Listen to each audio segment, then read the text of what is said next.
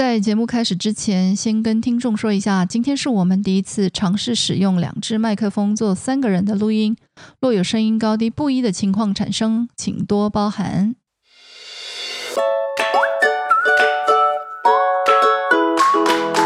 各位老师，下课了吧？欢迎收听这个礼拜的下课时分，我是怡静，我是佩文。今天是很特别的一集哦，我们两位主持人一起上场。为什么要这么大的阵仗呢？是因为邀请的来宾是个重量级的人物。今天要来跟我们分享的是他对于华语职场的观察。我们知道，职场竞争也遵循着自然界优胜劣败的原则。如果把华语职场当作丛林的话，了解自己在华语丛林中的定位，绝对是首要之务。所以，我们邀请了一位丛林资历相当丰富的老师。到底他的资历有多丰富呢？佩文，准备好了吗？开始。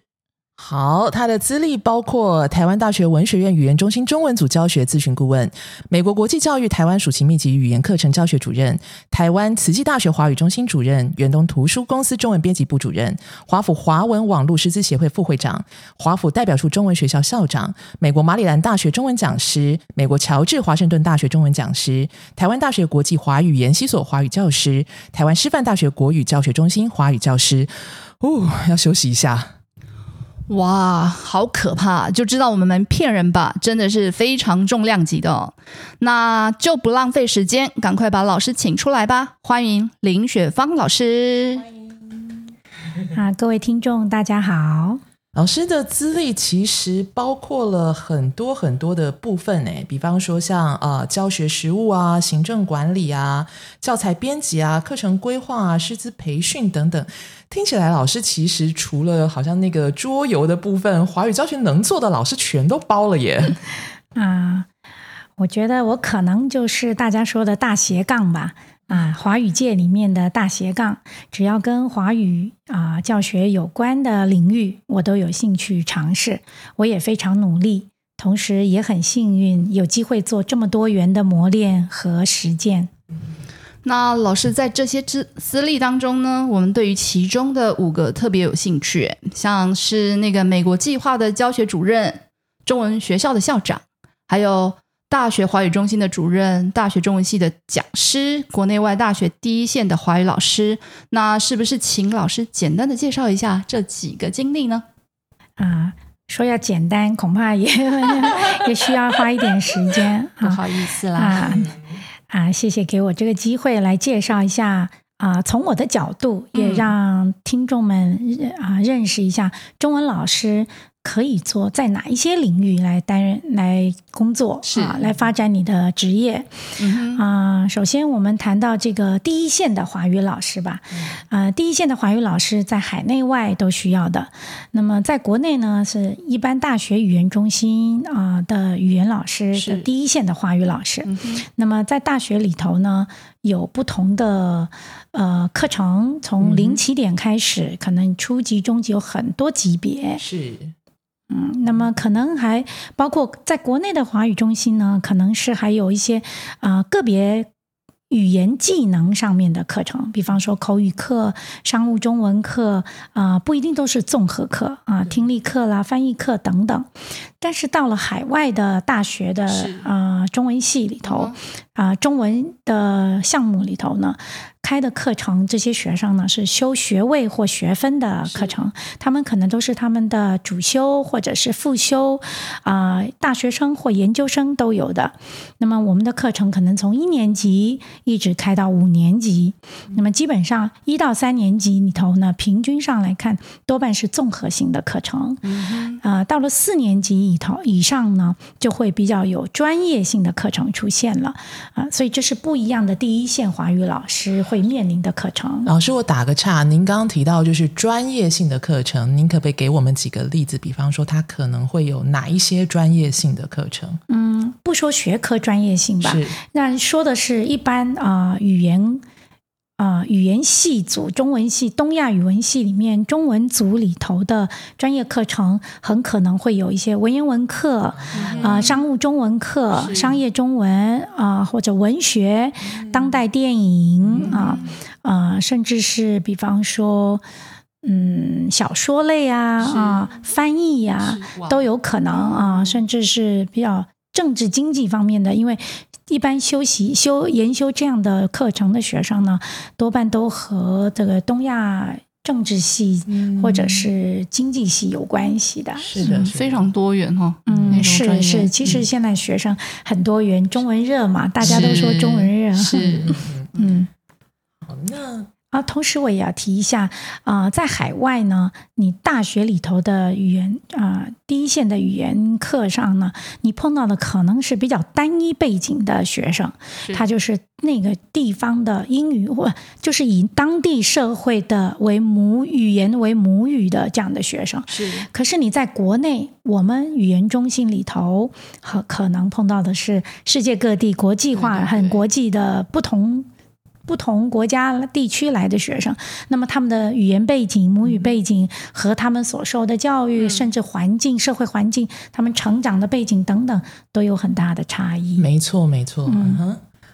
那么老师就是除此之外呢，还有没有就是比方说，我知道您也在大学里面担任过中文系的讲师。嗯，嗯哼，好，嗯，对我是。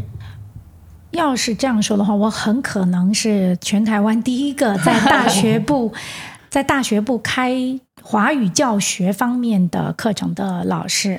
那我的教授们当然，呃，这些大佬级的都是在刚开始都是研究所，嗯所以我很可能是大学部里面的第一个。好像一九九八九九年哦我就开始了。那个时候，那时候觉得老师怎么这么有远见？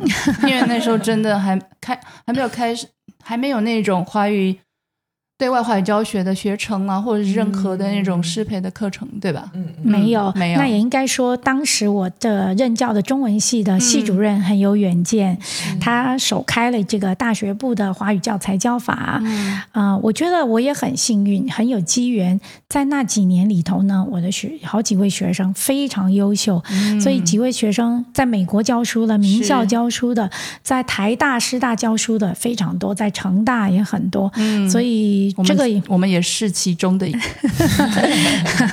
啊、对非常优秀的，优当时非常优秀的学生。看谁培养出来的啊。好，谢谢谢谢。所以我觉得我的我也是一个很有运、很幸运、很幸运的老师呀。所以在大学里面，就当时那、台湾的华语教学呢资源不太丰富，也不成熟，嗯啊、所以我觉得当时比较辛苦，很多东西都要自己靠我自己找很多资料，做很多范例啊、都要靠自己来。所以我认为，在大学里面，你要培养华语师资的老师，要是你没有第一线的华语教学实际经验，是有一些落差的。嗯嗯嗯嗯。那呃，就是除了这些呃师资培训部分之外，那我们也也知道，就老师其实在国外也当过一些呃，就是美国计划的像这样的教学主任的职位，然后还有中文学校的校长、语言中心的主任等等之类。老师可以给我们简单的介绍一下这方面的经历。好啊、这些呢也算教学，也算非教学吧、啊，因为他也要当上教学管理是呀这方面。那我接触的呃华语教学的领域里头的细小领域很多，嗯也比较多元。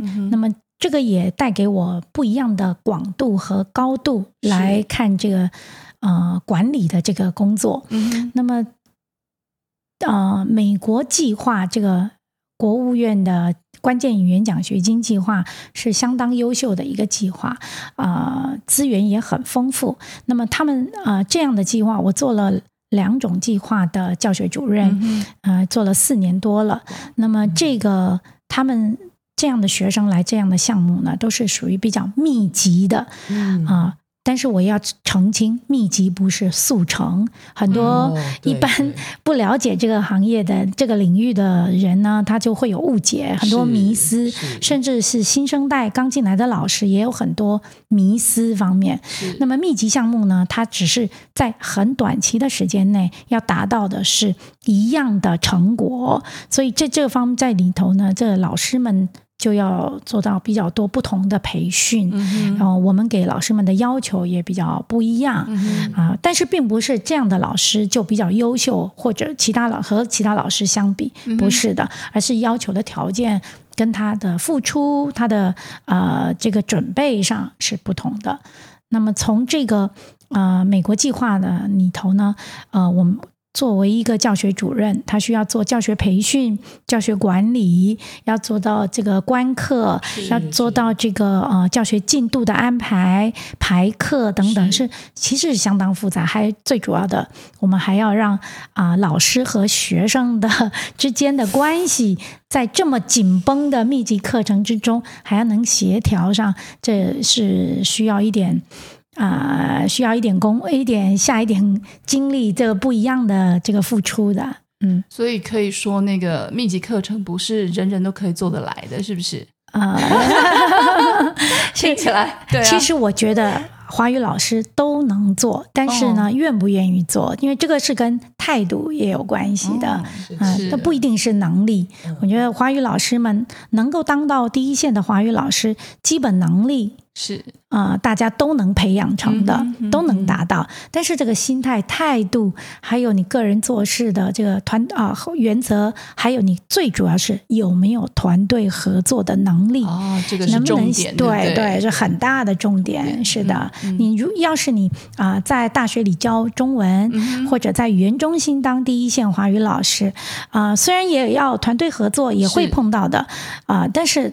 自己能够也自己能够主导的部分会更多，比较比较有自己的弹性。是，但是在一个大项目里头的这个密集项目里头的这样的合作呢，是。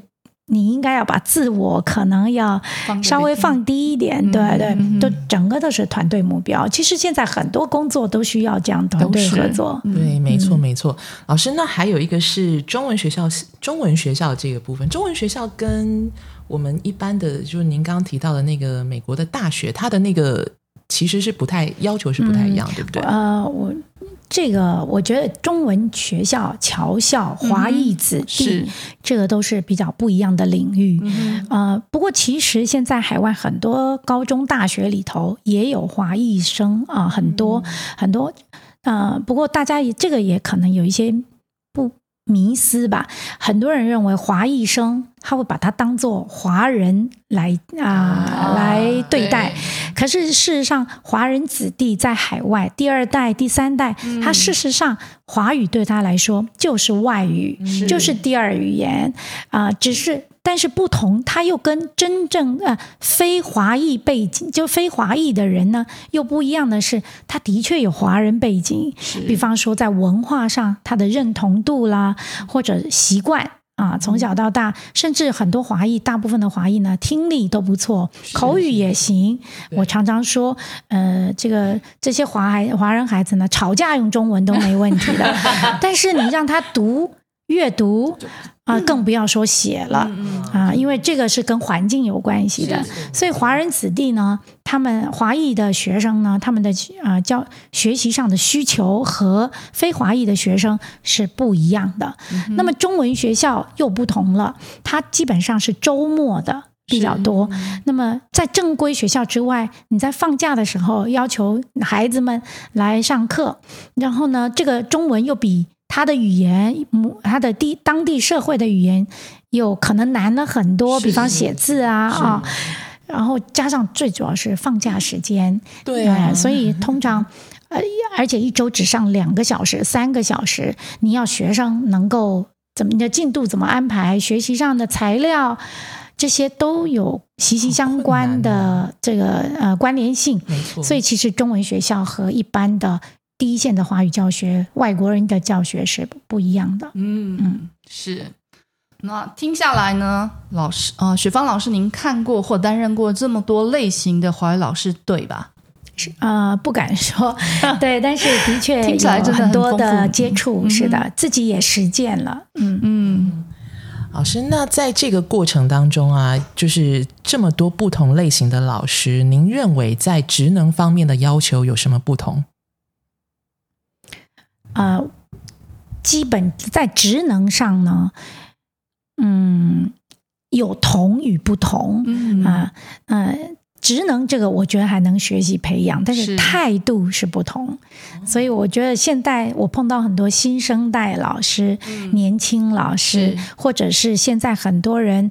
啊，二度就业，或者是他要转换跑道进入这个领域的，呃，资历啊、呃比较刚开始的老师，对。对这样的老师们呢，啊、我觉得最在职能和态度上，他们应该要有所认识比较好。嗯，嗯，老师可以清楚说一说，像比如说你说要怎么认识这方面的比方说你要是在国内，嗯。你想在这个华语中心里面，啊、担任华语教学的老师，嗯，首先台湾要求的是我们国内要求要有证照啊，对那在这方面你得去准备，嗯啊，那很多科目事实上。是嗯，相当多。但是你说这个证照考的科目呢，它能不能落实在教学上，这也有距离的啊。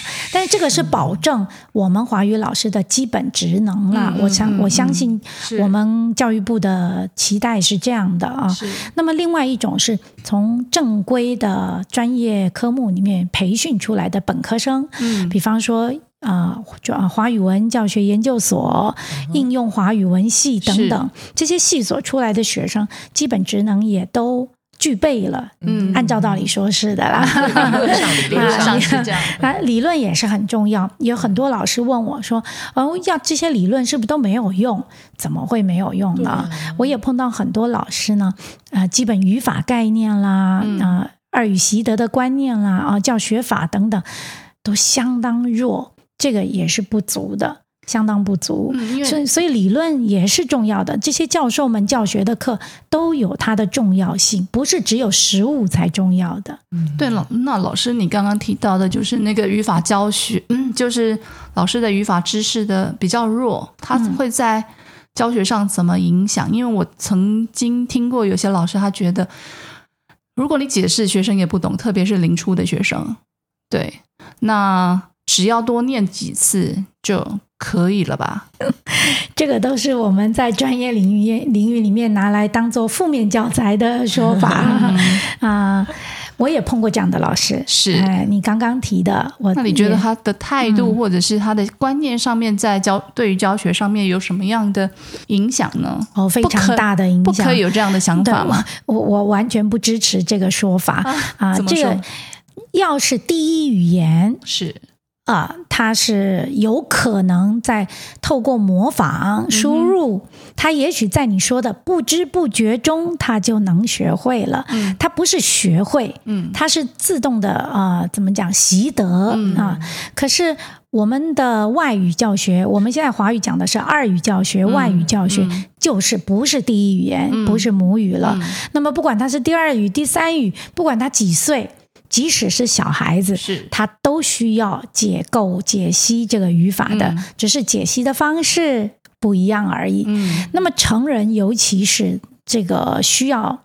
啊、学习这些语法结构了。我们语言就三个嘛，语音、词汇、语法。嗯那这三个，你说语法可以不教，那他学什么呢？这语言是学不起来的。嗯嗯所以不可能有，我也碰过老师讲过哦，乐很难教，嗯乐字句，乐不用教啊，多说几遍就会了 啊。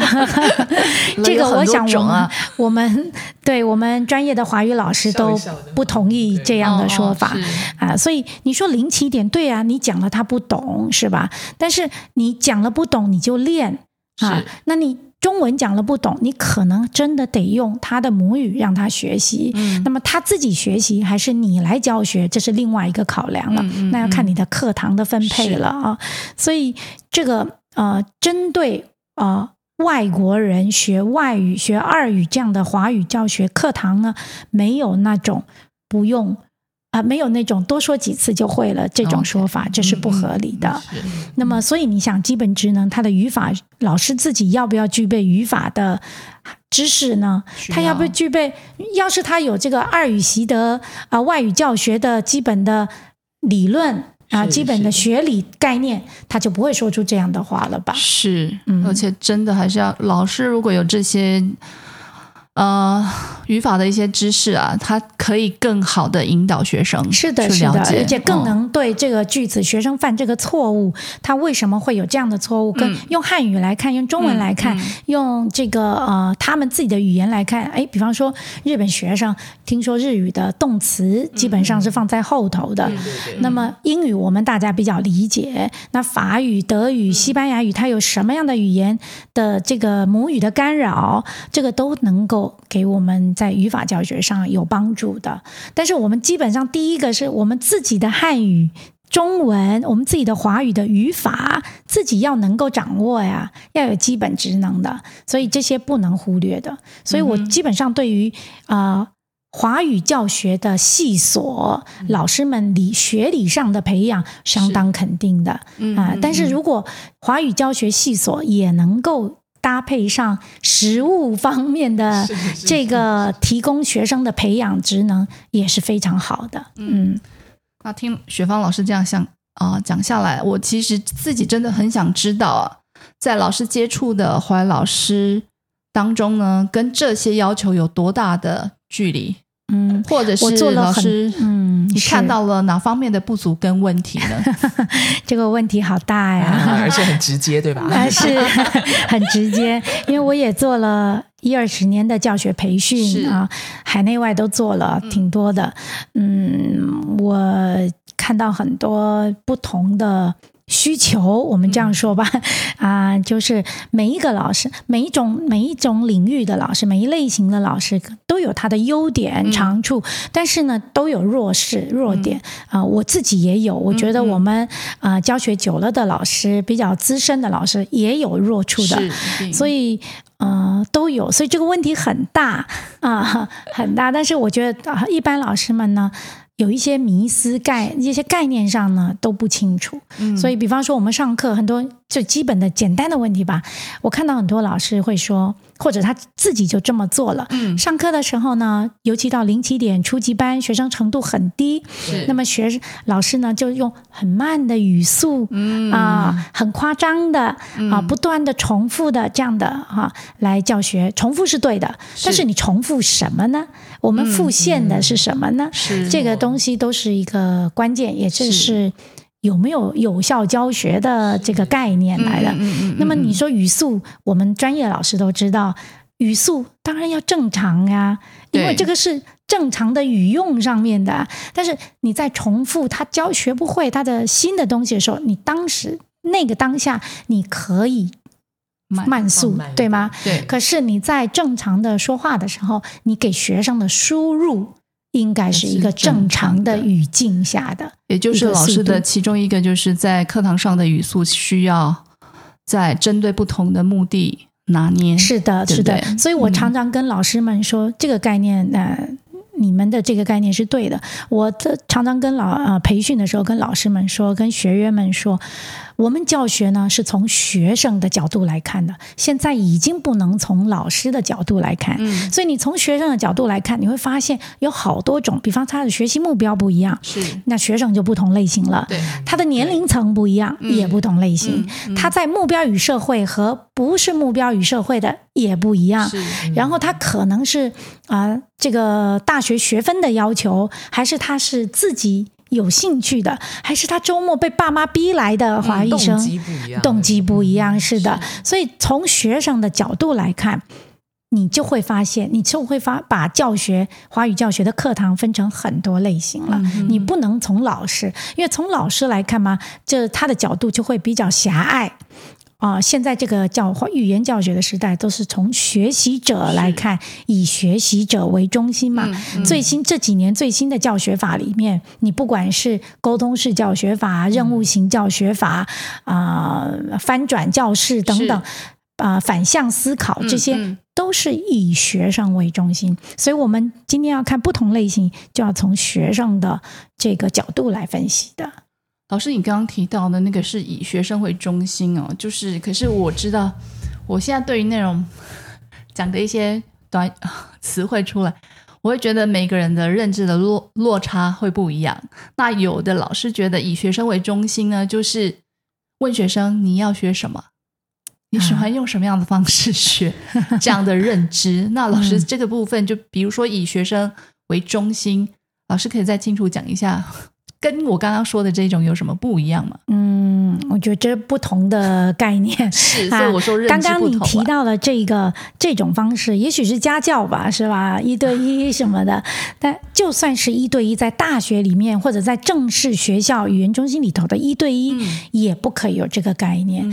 要是这样的话，你是跟着学生走的，嗯，但是学生他今天今天就不是专业的角度来上，他不知道，对对，所以这个。不是老师该做的。老师的角色以学生为中心，是说我所有的概念，我所有的课堂都是以学生的输出表现、他的进步、他的表达能力，以这个为中心来设计我的课程。嗯，是是是，我觉得这个迷思其实要厘清。哎，对，那其实老师刚刚提到了蛮多点，就是我们目前看到的。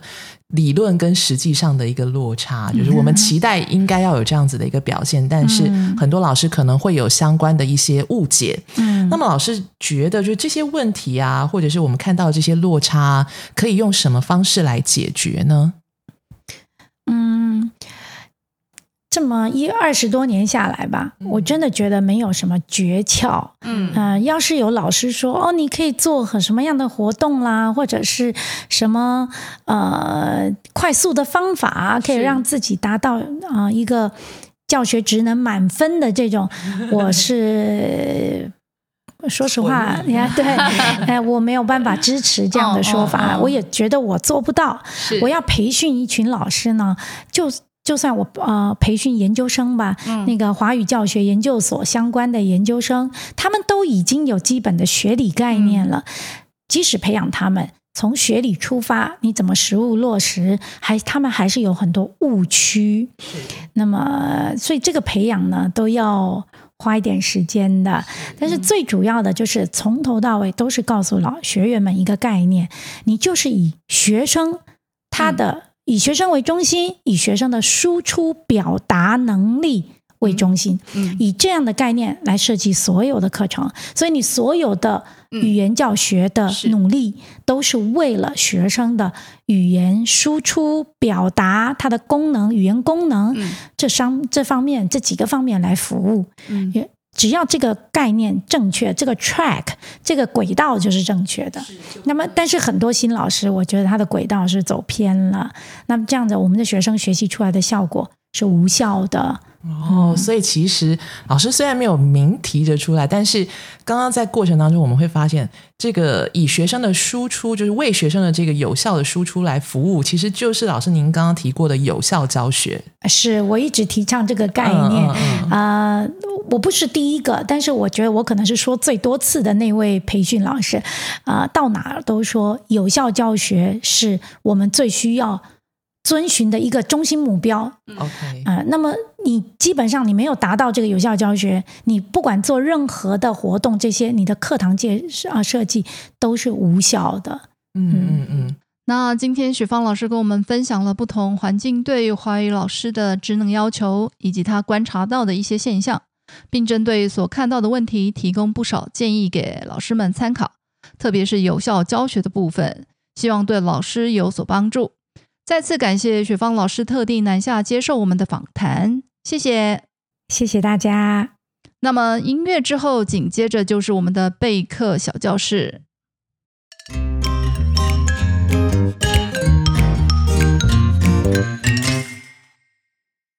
大家好，又到了备课小教室的时间了。今天要跟大家分享的是帮忙跟帮助这一组近义词的差异。一般来说，处理近义词的时候呢。先从结构部分处理，再来区辨语义搭配的差别。那我们先来看帮忙跟帮助在结构方面的同与不同。帮忙跟帮助两个都可以充当名词，比如第一句：如果没有你们的帮忙，我们不可能今天搬完全部的家具。第二句：如果没有你的帮助，我不可能有今日的成功。这两个词呢，也都可以当动词哦。但是因为帮忙是动宾结构的动词，而帮助则是并列结构的动词，因此两个在组成句子结构语序上有以下四个不同。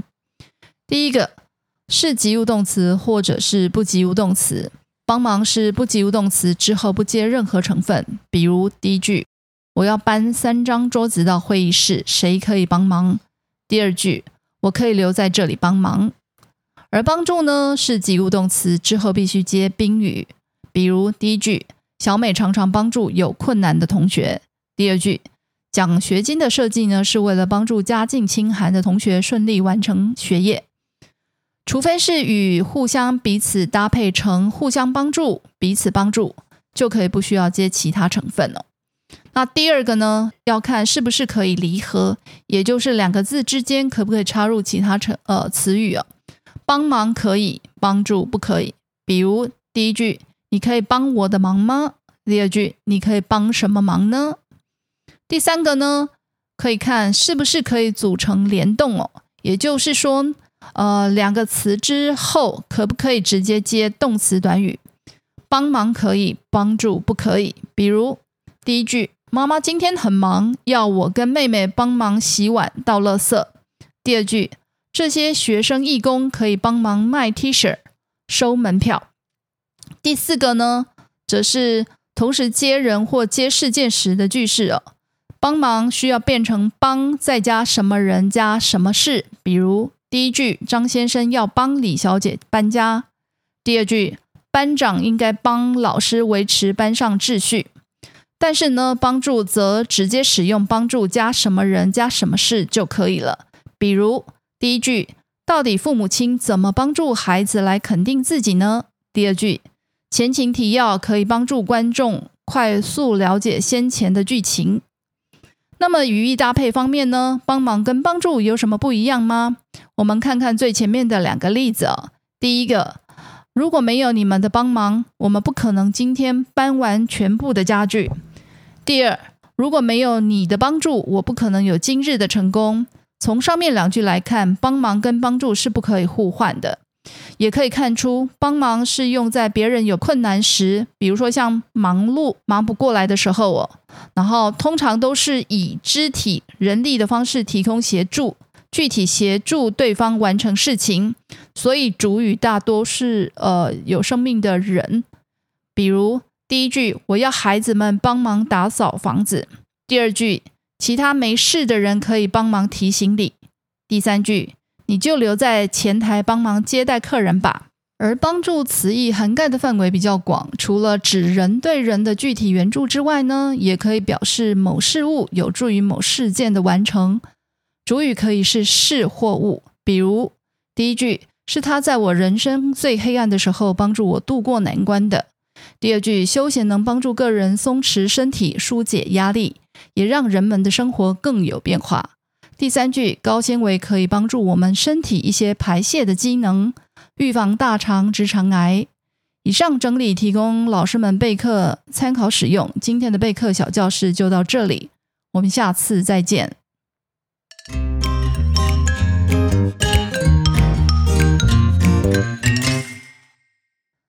节目又到了尾声了，如果您对于今天丛林生存的主题有兴趣或有话要说的话，欢迎到我们脸书粉专留言，我们打算整理做成一系列的访谈，提供老师们在职能方面更多的资源与参考。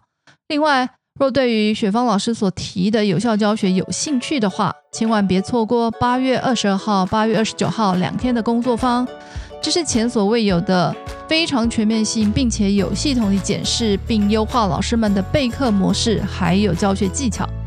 报名请到我们说吧脸书粉专活动页面填写报名表。那么我们下周再见。